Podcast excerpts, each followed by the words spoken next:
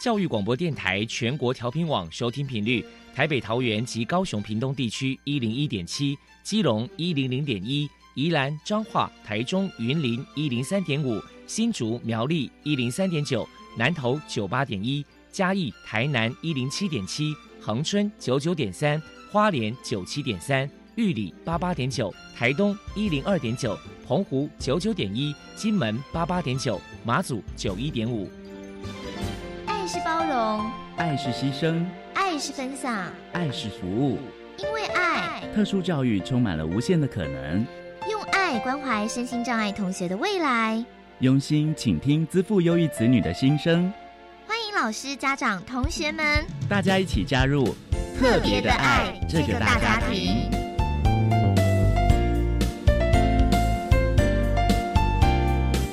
本节目由教育部学生事务及特殊教育司指导，国立教育广播电台监制，欢迎收听。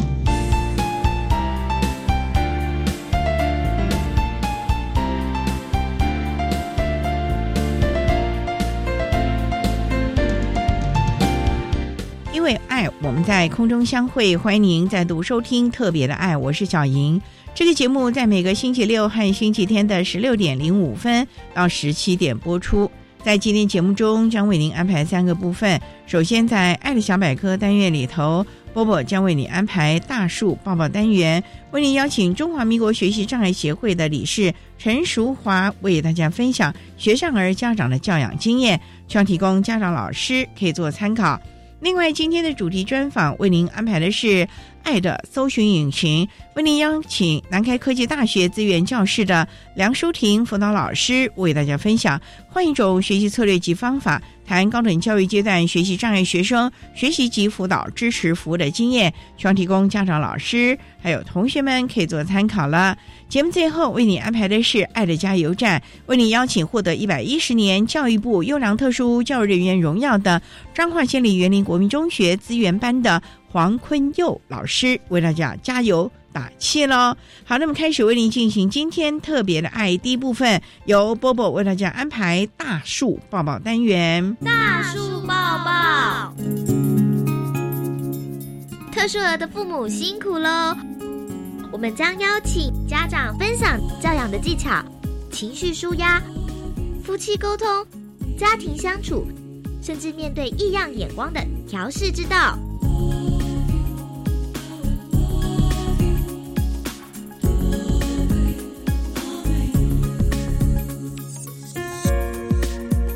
Hello，大家好，我是 Bobo，欢迎收听大树抱抱。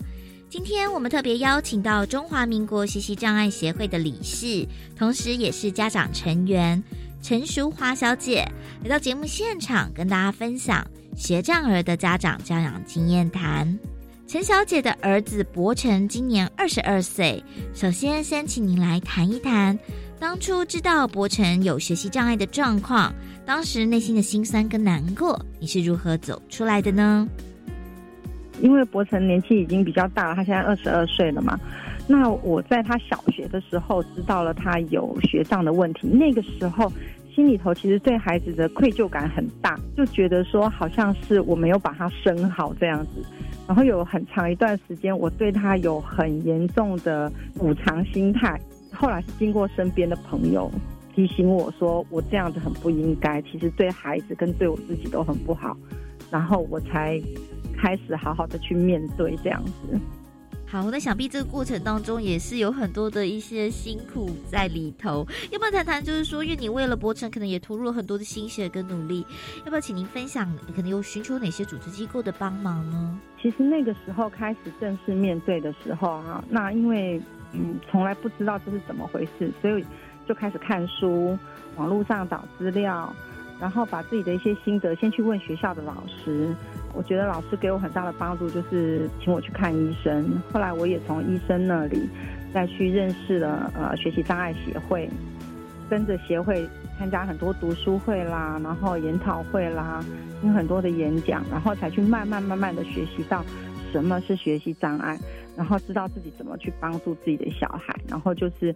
边了解边做边调整，那等于是在这个过程当中，其实自己也学到了不少东西。想说，请您要不要分享一下，就说你自己觉得在教养啊、博成的过程当中，你自己觉得遇到最大的考验是什么？那你怎么去克服它的呢？最大的考验应该就是孩子的情绪问题，因为他们有学障的孩子，其实学习上出现了问题，连他们自己都不了解为什么会这样，然后他们会在同台里头会被笑笨呐，甚至有些老师可能会误解他。然后这些方式对一个孩子来讲，他也不知道该怎么面对，所以他们的情绪上就会有很大的问题。所以可能当初在这个部分，比起我让他学习课业进步，都还要难很多很多。后来就是也是去请教心理师，才慢慢的找到方法跟他对谈。那针对他的这个情绪问题，要不然请您谈谈说您的教养方法是什么，或是跟他相处上您的技巧是什么呢？那时候我就是用了一个应该是最笨也是最原始的方法，就是我就让他知道我也有很笨，怎么学都学不会的地方。因为我后来慢慢了解到，其实学习障碍他们就是有某一些点上，他怎么学都学不会。那我觉得一般人也都会有这个问题，像比如说我自己可能。在生活某一些细节里头，或使用三 C 产品，我就是很白痴的那一个，然后我就会刻意的展现给他看。那很可能这个部分刚好是他的强项，他的手动操作比较好，所以就会类似这样的告诉他说：“你看，妈妈也有障碍，所以你的这个障碍可能不是不可以克服的，但是你必须要耐心下来，你必须要找对方法，然后你必须要面对它。”嗯，妈妈可能担心没有办法，所以你看，我就请你帮我弄好啊，他不就好了吗？所以就大概用生活上的方式去让他知道自己不是真的很糟糕，然后比较能够平心的去跟我对话，在他遭受困难的时候。然后还有一个就是我训练他跟我谈判，比如说他小的时候很想吃冰，我不让他吃。他就会觉得说，好像他这辈子都吃不到冰，然后我就会跟他说，那你要来问妈妈为什么不让你吃冰啊？我如果跟你说感冒，啊，你你可以问我，那我感冒好了可不可以吃？我如果跟你讲不行，你要再问我，那我怎么样可以吃到？让他慢慢的去学会想办法，因为我觉得他在同才或者是课业上的挫折，让他很容易就会觉得不愿意再去尝试，或者是很容易怪罪别人。不能够达成他想要的东西，所以我后来就慢慢的训练他要懂得去协商，这样子，等于是透过一些生活上面可能所面对的一些问题，然后慢慢去教导他就对了。那我可能想请教您一下，博成他有其他的兄弟姐妹吗？他没有，自己是独生子，那可能他也会一些有些同才的一些什么亲戚啊，不晓得面对这样的一个相处互动，您的教养诀窍是什么呢？会。尤其是他的状况会让他的课业成绩都落后亲戚的那些小孩嘛？那你也知道，回到亲戚家的时候，父母之间比的就是小孩子考几分啊，得第几名啊。那这个时候他的挫折感都会特别的大。但是呢，因为我告诉他说，态度是所决定一切啦。因为我觉得现在很多孩子在学校的学习态度不是那么好，尤其是越大的孩子越容易展现这个部分，所以他慢慢的哦离开了小学之后，到了国高中，因为他的学习态度很好，反而让老师都很称赞他，所以他渐渐的反而他越大在学校得到的正面力量是更大的，他也能够慢慢的懂。我当初教他的什么叫做态度决定一切这句话的意思，所以他后来自己在这个学校方面就有很多的成就，这样子。就是那些所有的成就都不是功课好、成绩高，都是老师们给他的口头的赞扬，所以他后来在学校其实是挺好的。嗯，大家也会觉得说，啊，发现他有这样子的改变就对了。对对 对。那再来可能想请教您一下，因为博成多少应该也会做一些让你觉得窝心感动的故事，要不要分享一下呢？这个感动哈，其实如果我说出来，可能很多人听起来会觉得很微不足道，但是对我来讲真的是很大很大的感动，因为他的学障类别上面他有书写的障碍嘛。那小的时候我们不知道，所以他从幼稚园开始就可能每逢母亲节啦或什么节日的，就会被老师不是都会要求要写小卡片给妈妈吗？对不对？可是那个时候我们不知道，原来他这样很辛苦。结果就造成了这个孩子非常非常讨厌做卡片这件事情。然后一直到他小学，我们知道了之后，我我就也能够理解为什么他我我总是别的小孩总是能够收到母亲节卡片，我总是收不到。那这个状况一直持续哦，一直持续到他国中、高中、大学都几乎一直是这个样子。然后，因为他惜字如金嘛，他就是写字对他来讲太痛苦了这样子。后来他当兵，他当兵的时候正好过母亲节，然后那个时候他从军中，他在军中用白纸就写了一个母亲节快乐，然后还写上了我的名字。哦，我真是感动到不行，因为真的那几个很简单的字对我来讲就是很大很大的感动。看到当下就已经是有落泪，对不对？对对对，真的是很感动。我现在跟你讲这事情，我都还起鸡皮疙瘩。真的。好，那最后给同样是家里面有学障儿的家长一些鼓励的话呢？呃，因为我自己也一路这样走来了哈，我觉得身为父母，不论在你是在孩子几岁的时候看发现了孩子的状况，只要能够正向的去面对，然后找对了协助你的管道。然后找到了适合孩子的方法，这个孩子就一定可以往好的方向去迈进。然后我们身为父母的，只要有付出，不论你是付出你的时间，或者是付出陪伴他的这些经历啊，然后方法啊等等的，就一定能够看到孩子的进步。大家能够多给孩子一些时间陪伴他。非常谢谢中华民国学习障碍协会的理事陈淑华小姐接受我们的访问。现在我们就把节目现场交还给主持人小莹。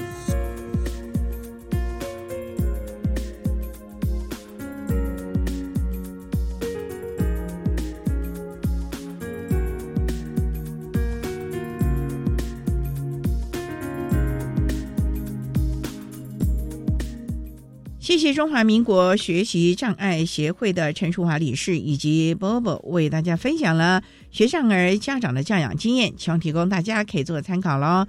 您现在所收听的节目是国立教育广播电台特别的爱这个节目，在每个星期六和星期天的十六点零五分到十七点播出。接下来为您进行今天的主题专访。今天的主题专访为你安排的是《爱的搜寻引擎》，为您邀请南开科技大学资源教室的梁淑婷辅导老师，为大家分享换一种学习策略及方法，谈高等教育阶段学习障碍学生学习及辅导支持服务的经验，希望提供大家可以做参考喽。好，那么开始为您进行今天特别的爱的主题专访，《爱的搜寻引擎》。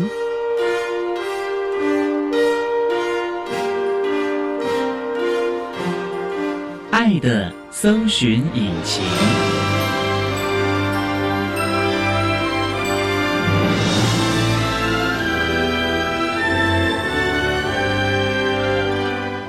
今天为大家邀请南开科技大学资源教室的辅导老师梁淑婷梁老师，老师您好，主持人好，各位听众大家好。今天啊，特别邀请老师为大家分享换一种学习策略及方法，谈高等教育阶段学习障碍学生学习及辅导支持服务的经验。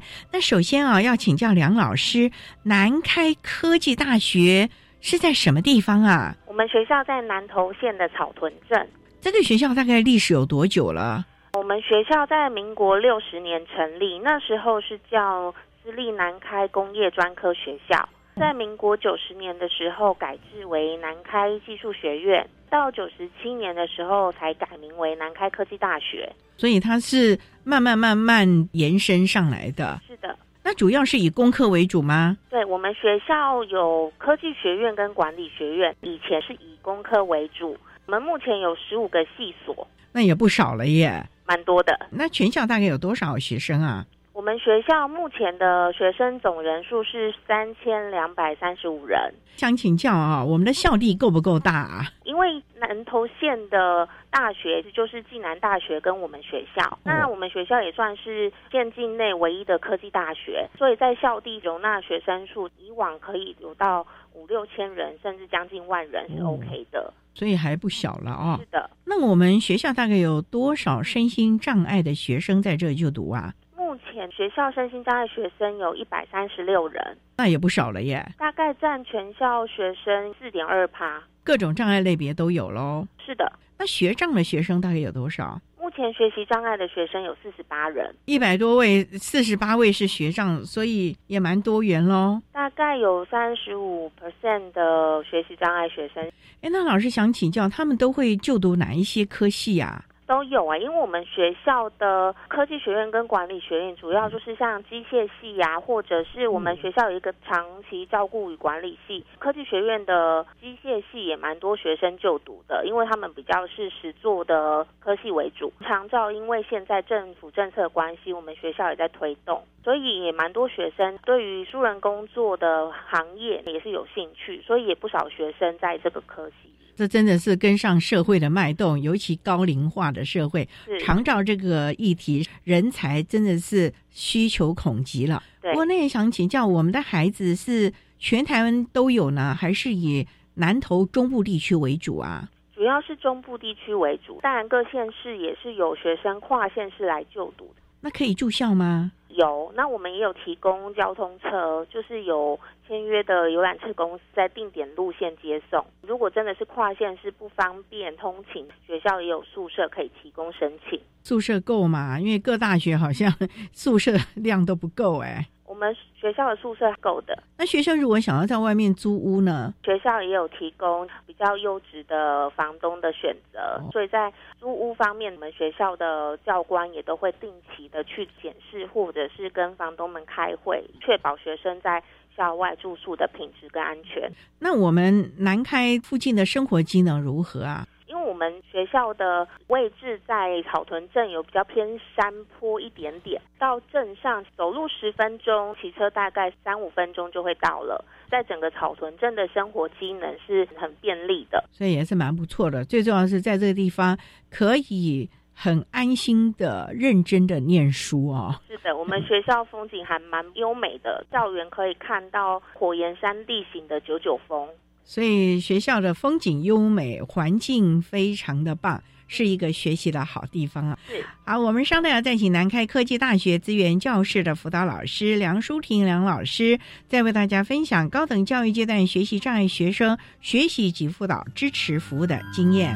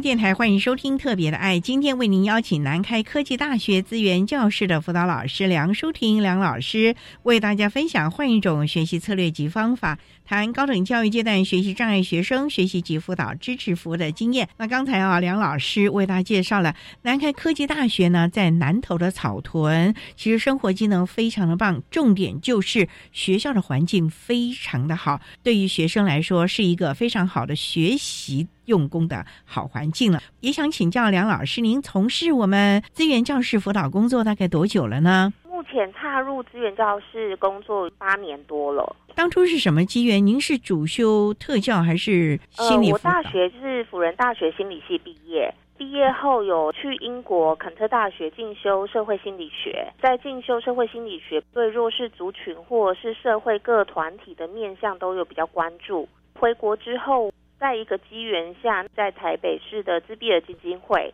担任早期疗愈的老师，这个是我第一次接触身心障碍学生的小朋友，也是学龄前的小朋友，在跟自闭症学龄前儿童一起工作，收获蛮多的。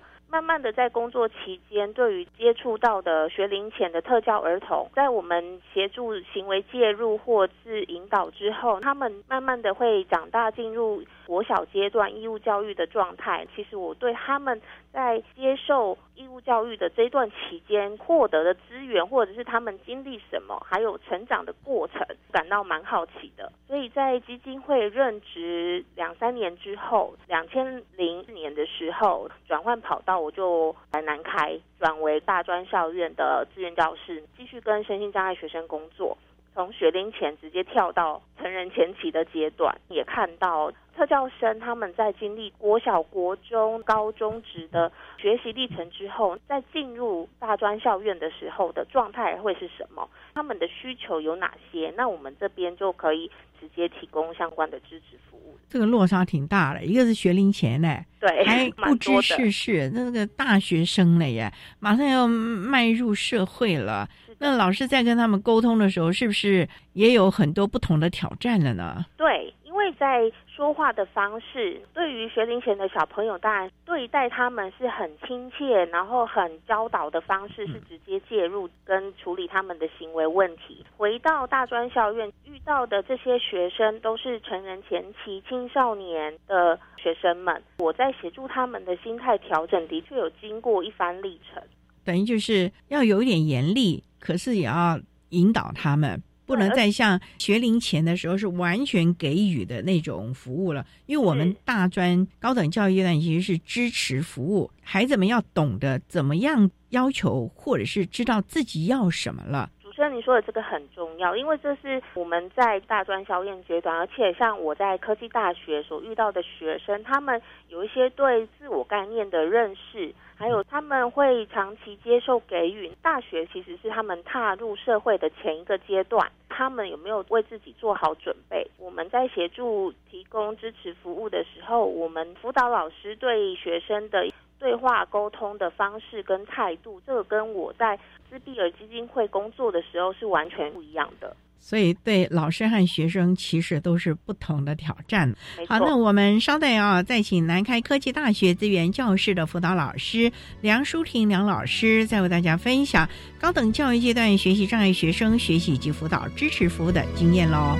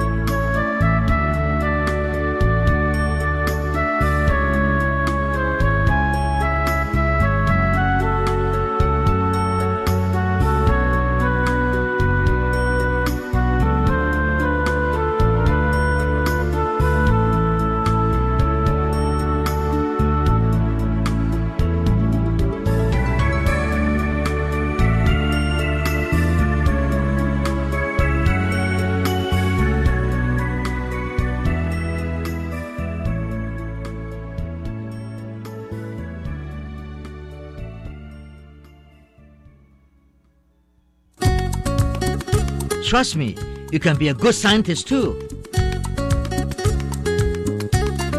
我是曾志郎，我是燕子。科学可以很人文，可以很动人，可以很美丽又浪漫。每个月第一和第三个星期四上午十一点五分到十二点，教育电台邀你一同品味科学的万种风情。欢迎收听，人人都是科学人。我想跟你去登山。登山健行是很好的户外体育活动，但是一定要审慎评估自身的体能条件，携带合适装备，评估天气状况，做好计划。我现在就开始每天锻炼身体，做好准备。很好，安全是每位登山者自己的责任。不管高山或郊山，都应该跟有经验的领队或是聘请专业的向导随行上山，才能快乐出门，平安回家。以上广告是由教育部提供。哎，昨早车走到半暝去忝诶！哎，有病了无？没啦，还无病能会得口腔癌呢。哎呦，无遮衰啦！哎，你无听阿英因某在讲哟？阿英顶个月去病院检查，发现得着口腔癌。啊，因为小办发现啊，听讲介严重了。安尼哦，嘿啦，卖提起啦，病人经改掉，像我嘛改啊，要提神吼，食口香糖、零咖啡，买当有精神啦。好啦好啦，为了关水某甲高智的囡仔吼，我听你的啦。好啦，以上广告由国民健康署提供。管那么的水，落嘎西木啊！大家好，我们是欧开合唱团。您现在收听的是教育电台。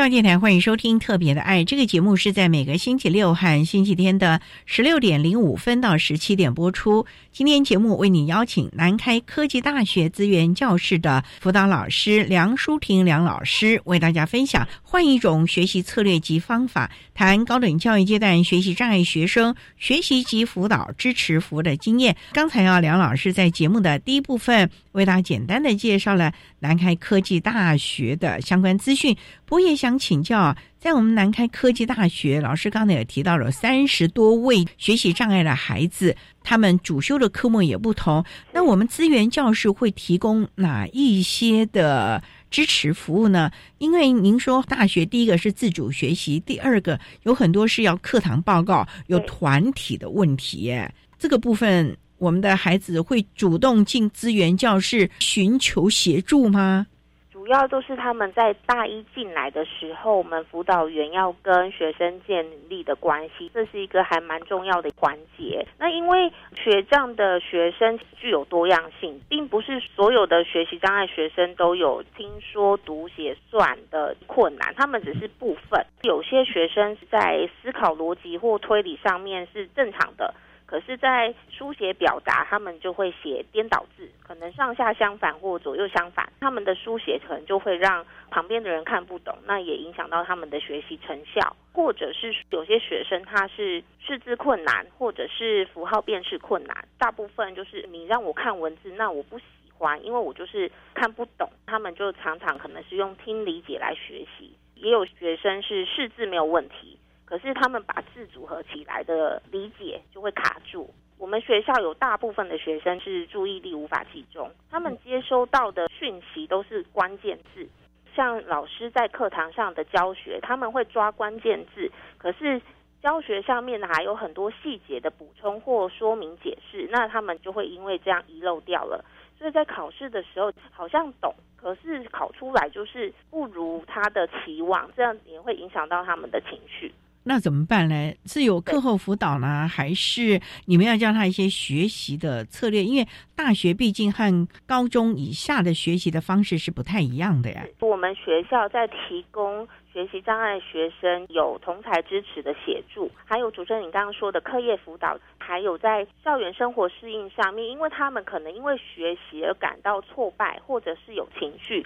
那我们在生活适应，在同才的协助跟陪伴，或者是他们因为这样造成心理上的困扰，那我们也都会做转介，或者是帮他做连接。所以你们还有心理咨商这一块提供服务了？对，孩子愿意接受嘛？因为台湾人的观念就觉得做心理咨商，感觉你是心理有问题，但还是蛮排斥的耶。这个真的是还蛮重要的一个观念。我们辅导员在跟学生相处的时候，我们都是以比较开放的态度来跟学生说明心理智商的功能，主要是协助他们在心理常常遇到的困扰，或者是生活上因为情绪，然后一直重复循环，但是却说不出到底自己怎么了，或者是觉得这种很有类似感的情绪一直上来，他们无法做一些排解。那我们会用这样的方式跟学生说明，事实上是可以帮助他们的。各科系啊，尤其我们南开大学是属于工科比较多的，虽然就像长照，还是要有一些基本的理论要记。对我们学长孩子来说，其实很辛苦哎。是我们在学习策略上面，我们会安排跟学生比较适切的协助同学，比如说在班务的提醒、课业的重点提醒，那我们也会。教学生，如果笔记来不及抄，现在手机很方便，可以拍照，或者从网络上下载老师的资料，或者是跟老师沟通询问老师能不能有时间来帮学生进行客服，这些的资源我们都会在学生在学校的时候学习前会做一个全面的沟通了解，这是 ISP 的部分。确认完 ISP 的内容之后，我们就会来执行 ISP 的内容，来做资源的连接，帮他申请客服，协助同学的申请。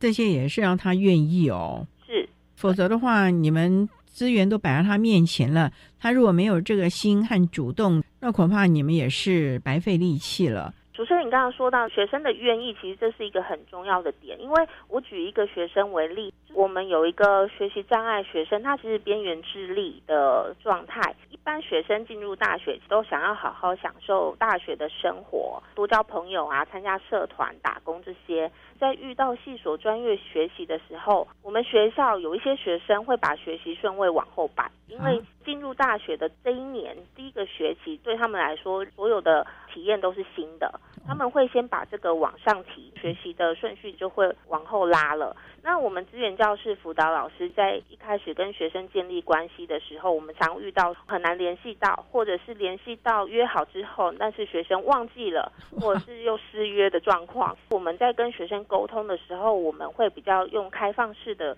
状态说好，那我们再约，或者是等到你可以的时候，那我们来谈。在学习上面，我们有发现他们对我们一般的沟通问答，其实很难有详细的回应。他们大都回答说好，可以，没有问题，或是我没有需求。很多的学习障碍学生对自己的问题在哪里，其实他们自己都不清楚。那怎么办？要等到期中考成绩出来了才发觉是这个状态。这个状态，学生也很辛苦，因为他们可能第一次就会遇到挫折。对我们来说，我们在一开始想要协助，可是学生的状态是比较被动的，接受或是暂时先不理睬资源教师辅导老师，因为打工跟认识朋友对他们来说，在第一个学期其实是很重要的。资源教师辅导老师在他们入学的时候，只有拿到高中转衔的资料。我们在学生进入大学的时候，观察他们的学习状态，其实我们很难马上的介入，大概需要至少一个学期的观察追踪，然后还有跟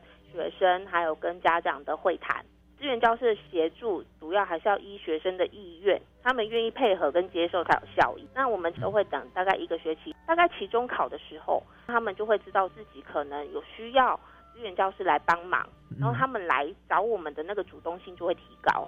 还是让他自己察觉啦，对，总是要让他慢慢的适应了。因为大学提供的是支持服务，如果学生孩子们自己的动力和意愿不高，那其实我们就算是捧到他的面前，也是没有这个用的。好，那我们稍待要再请南开科技大学资源教室的辅导老师梁淑婷梁老师，再为大家分享高等教育阶段学习障碍学生学习及辅导支持服务的经验。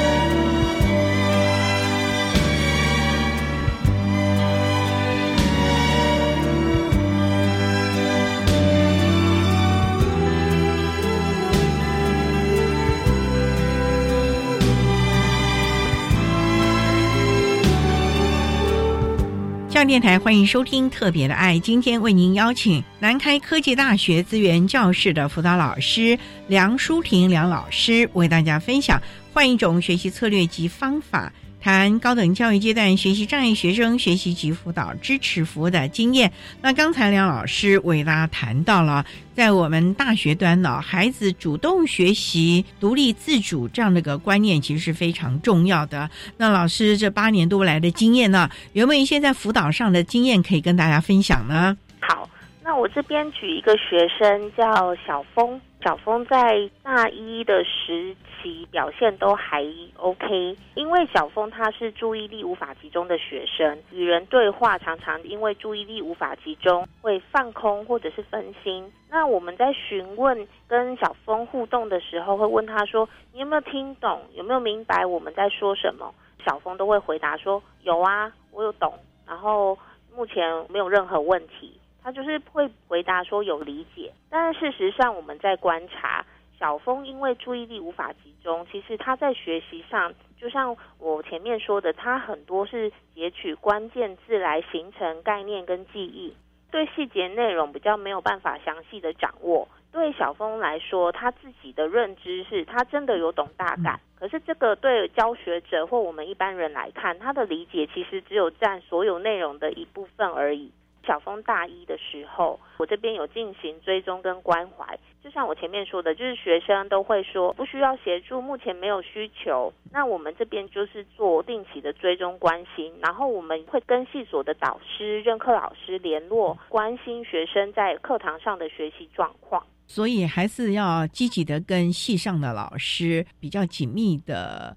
联系沟通，对，让老师们也可以在课堂无形之中的协助孩子了，也是帮忙注意一下学生，他说因为学习障碍的状况影响到他的学习成效。其实随着系上的专业课程慢慢变得比较艰涩，学生明显是需要特教支持跟协助的。就像他可能在期中考大一的时候是 OK 的。但是在升上大二的时候，他的特教需求就很明显了。小峰在学习上就感受到非常的吃力。这个时候，他有主动跟老师们说，希望能够有一些。额外的辅导了吗？对我们这边之前提供的关心跟询问，这就是关系的建立的开始。嗯，在这个时候他可以直接过来，那我们就可以知道小峰他现在的学习情形或遇到的困难有哪些。资源教师在对小峰学习面向的 ISP 规划。就包含了安排媒合协助同学，还有依他弱势的科目申请课业辅导跟加强。然后我们也会协调老师帮他做课业辅导，看是理论课程，理论课程可能就去加强学生的理解程度。那如果是实物课程，因为他们可能要有一些实物的证照。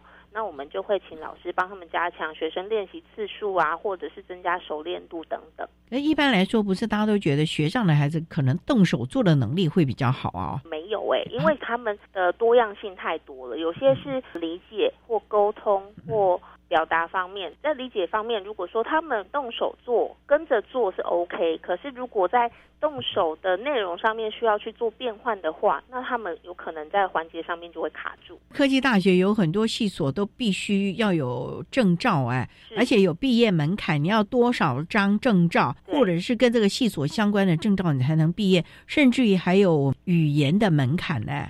这个部分你们要怎么来协助啊？这个我们在学生大学四年之间都会跟系上的老师一直鼓励他们去尝试，就是像先克服、先练习、学习之后，那他们尝试过后，如果真的学不来，我们也看到他的努力了，在毕业门槛这个部分，学校这边就会开会做调整，帮他们可能是减量，或者是调整那个门槛的程度。还是有一些替代的方案。总之就是协助孩子，不过最重要还是孩子的自主学习喽。对，所以在这个部分呢，像你们的这个课业的辅导，有没有规定多少的时数呢？或者是要看这个孩子是不是真的有成效呢？课业辅导是依学生的需求来申请，这个成效的部分，因为学生在开始没有办法学习，或者是老师在知道学生的状况之后，他们课程的教导内容也会随之调整。所以这个在作业评量方面的 ISP，其实我们就会调整他的，就是跟任课老师协调。如果他真的需要比较长的时间来理解题目的内容，那可能帮他延长时间，或者是他在问答题的部分开放性的问题没有办法回答，那我们可以帮他调整替代评量，比如说问答题改成填充或选择题。那这样其实也可以同样评测学生跟一般学生在相同范围的学习成效，但是对于学障学生就比较是概念性的评量测验。总之就是有弹性的，是的，要找出最适合孩子的评量方法。对因为我们不注重的是他的分数，而是注重他是不是真的了解了。对，在内容部分。这点是非常重要的啊！好，我们稍待啊，再请南开科技大学资源教室的辅导老师梁淑婷梁老师，再为大家分享高等教育阶段学习障碍学生学习及辅导支持服务的经验。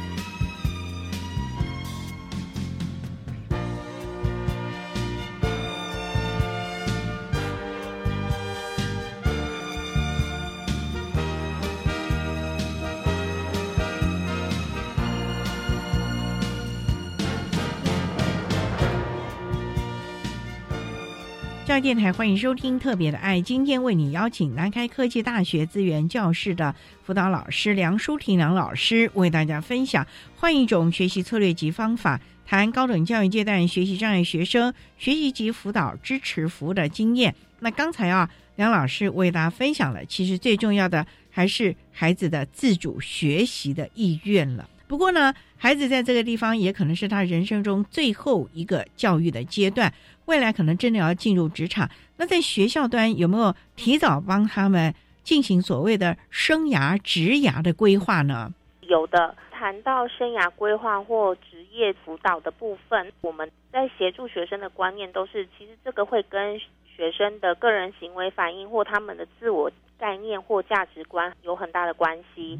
那因为每个学生在个性啊、气质、观念还有行为模式都有各自的独特性，他们的优弱势能力也都很不一样，所以我们在学生入学后，我们就会借由办理多元的活动来引导他们做体验跟各项的自我探索。在自我探索方面，有很多的活动内容，比如说有人际互动、生涯探索、校园适应，这三个是我们资源教师办的活动里面都是相互连结而且有关联。我们在引导学生做生涯探索跟职业辅导方面，我们就会有个别会谈。那我们也会用团体的方式带领学生用认识自我开始，比如说认识自己的兴趣，喜欢什么样的职业类别。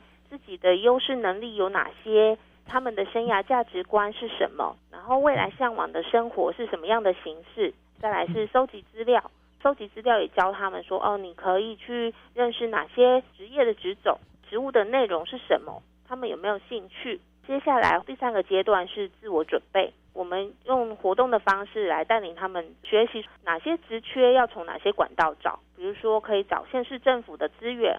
或者是现在有台湾就业通的网站，或者是直接打电话联络劳工局，还有就是在时间管理、金钱规划管理、履历撰写跟模拟面试，我们都会有这些阶段性的活动安排。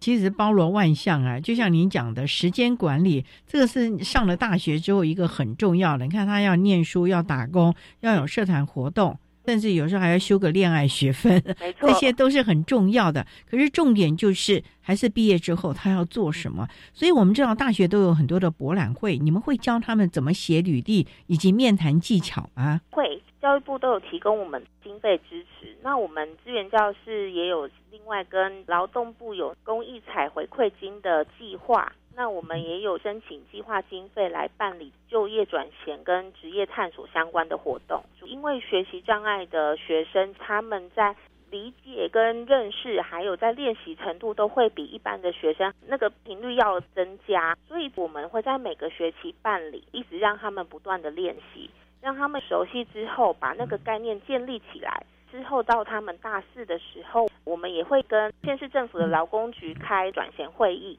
转衔会议的部分就会有职宠的职管员窗口，他们就会跟学生会谈，要一下学生的资料，也会跟我们谈这个学生在学校状况，他们目前的职业准备 OK 了吗？有没有到一定的程度了？让他们在接手资源的连接就会比较快的。这点很重要啊，因为。知识啊，以及学习，其实为我们的进入社会做准备的。那家长的态度呢？因为我们孩子啊，很多都还是爸爸妈妈说，问什么都是爸爸妈妈来决定。在这个独立自主的部分，有没有跟家长沟通，适当的放手啊？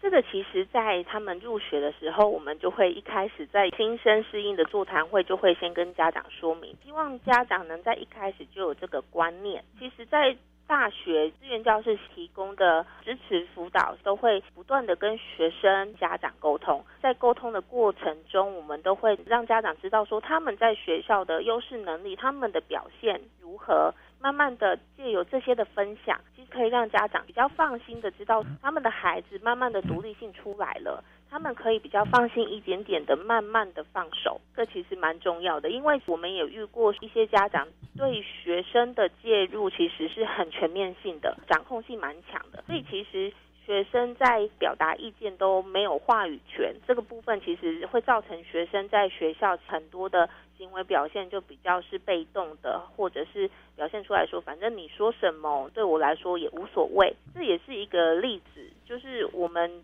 有同仁遇到这样的学生，他也是花了很多时间来做陪伴，跟学生沟通，慢慢的知道家长对他的高压是这样子的状况。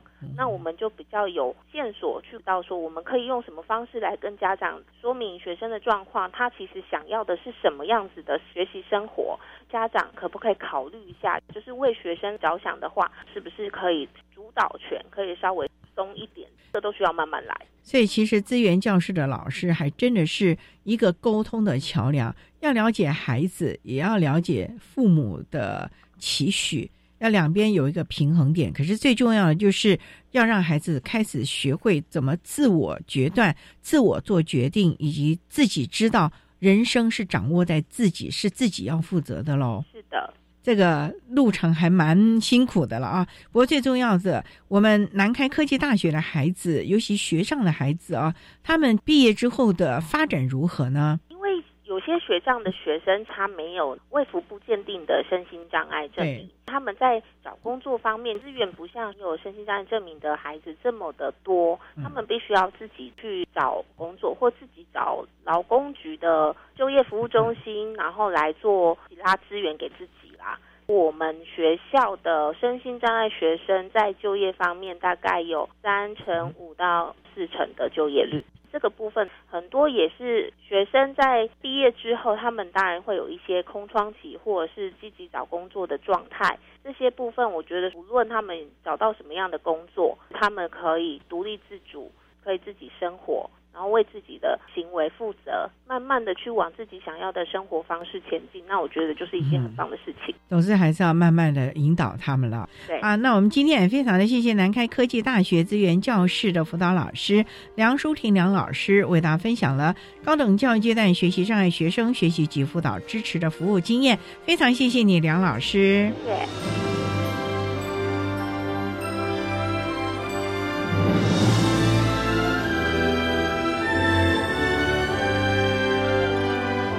谢谢南开科技大学资源教室的梁淑婷辅导老师，为他分享了高等教育阶段学习障碍学生学习及辅导支持服务的经验，希望提供家长、老师还有同学们可以做参考喽。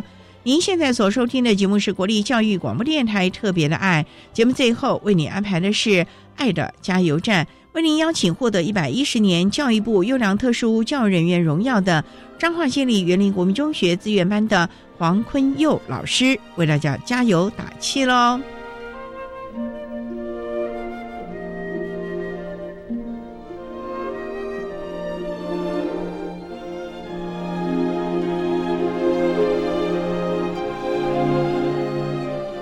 爱的加油站。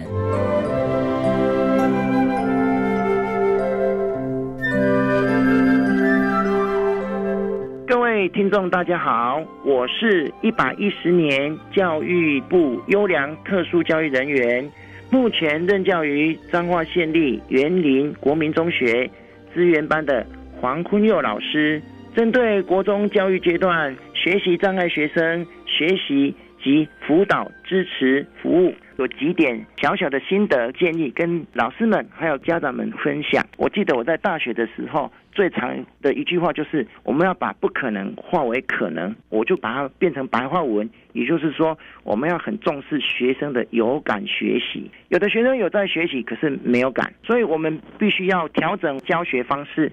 还有我们的教学模式，或者是我们的评量，老师们也要多多的涉猎各方面的教学方法。只要有兴趣，都可以去涉猎，不一定要很会，但是会一点点就很好用。可以多多参加一些研习活动，然后能够见贤思齐。最重要一件事情，我们特教老师最厉害的就是勇于改变，然后把这些改变付诸实践。那在家长这方面呢，有一些小小的心得跟家长们分享，就是现在很强调快乐学习。但是我更强调，快乐学习并不等于毫无学习。也就是说，快乐学习需要让他觉得在这过程当中是愉悦的，但是并不是完全都不学习。所以，适当的压力也是应该要有的。但是在学习过程中，家长呢要多去观察我的小孩子他的优势能力是什么，记忆能力很好呢，还是操作能力很好，还是语言能力很好，还是推理能力很好？这个部分我们要。多方的观察他，多给予他正向的支持。从支持当中哦，小孩子会发现自己的进步，才会肯定自己。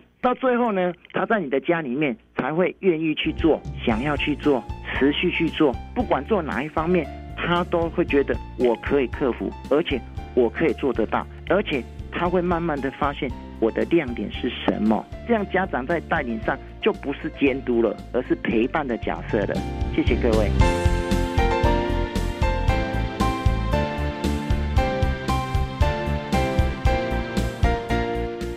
今天节目就为您进行到这了，感谢您的收听。在下个星期节目中，为你邀请社团法人台中市生辉协进会的家长唐任良女士，为大家分享找出最适切的沟通方法，谈听觉障碍子女亲子教养的心得以及亲师互动的经验，希望提供家长老师可以做参考喽。感谢您的收听，也欢迎您在下个星期六十六点零五分再度收听特别的爱。我们下周见了，拜拜。